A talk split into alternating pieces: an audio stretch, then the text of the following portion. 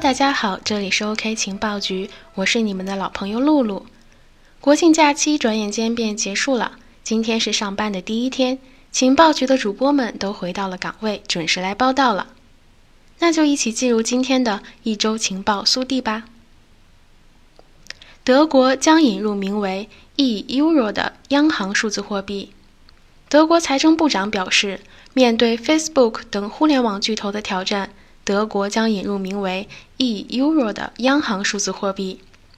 德媒 WIWO 报道，近日，德国财政部长肖尔兹在谈及 Facebook 以及 Libra 的相关话题时表示，国家核心主权之一就是发行货币，我们不会将其留给私人公司。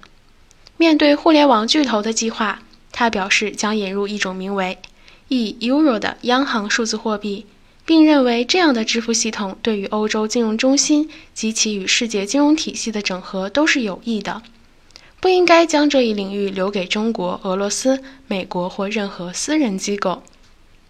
外媒评论称，就加密货币而言，肖尔兹长期以来一直被视为怀疑者，但是由于支持数字欧元，他便改变了他以前的立场。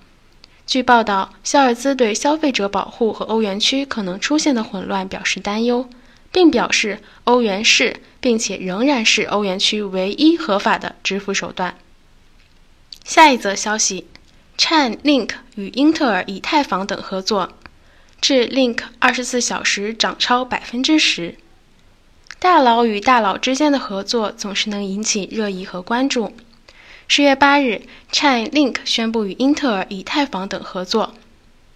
去中心化预言机 Chainlink 今日宣布，将与英特尔、以太坊企业联盟等机构和组织一起推出可信计算框架。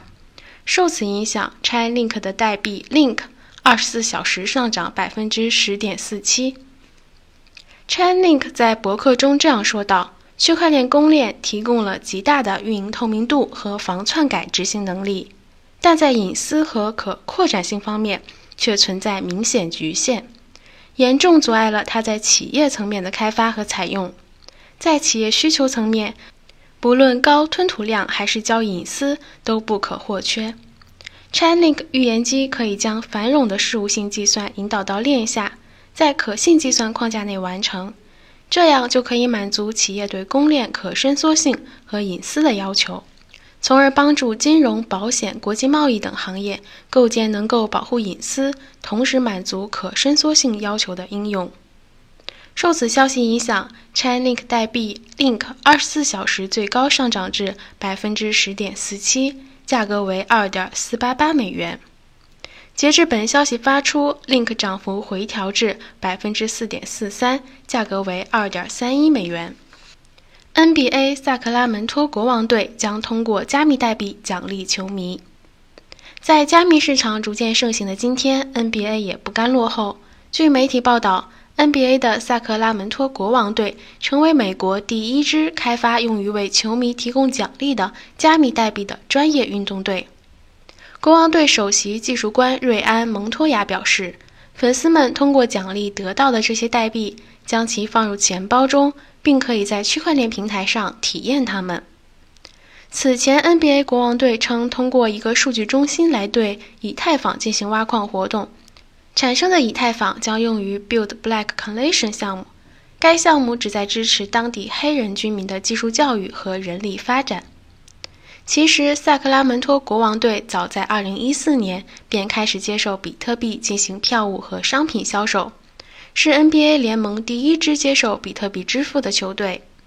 去年，他们就在他们的竞技场里安装了加密货币挖掘机，并发布声称自己是世界上第一支挖掘加密货币的队伍。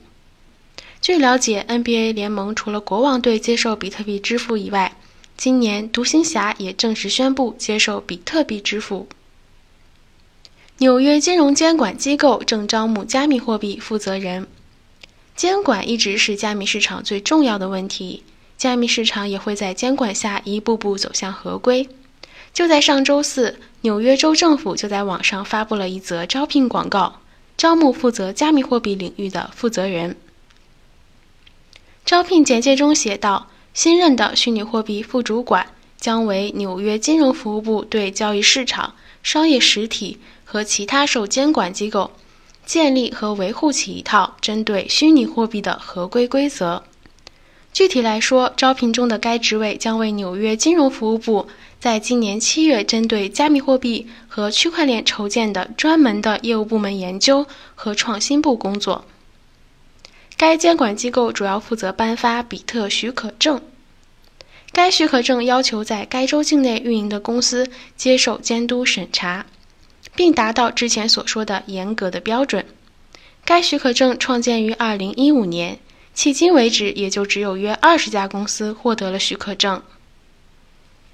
纽约金融服务部要求该职位的应聘者拥有区块链和加密货币或相关金融市场的工作经验，同时拥有 MBA 或法学学位。申请将于十月三十一日截止。研究和创新部目前有四名员工，其中包括已经聘用的两位主管马修·西格尔和奥利维亚·布姆加德纳。纽约金融服务部的专业部门是在去年一月份成立的数字货币任务组。纽约州州长安德鲁·科莫任命了六个来自区块链和加密货币社区的代表，以帮助指导该州对新兴行业进行立法。各国政府部门对加密市场的监管，也进一步说明了加密市场和区块链的影响力正在逐渐扩大，并越来越受到人们的重视。我们也相信，未来加密市场终究会成为时代的主流。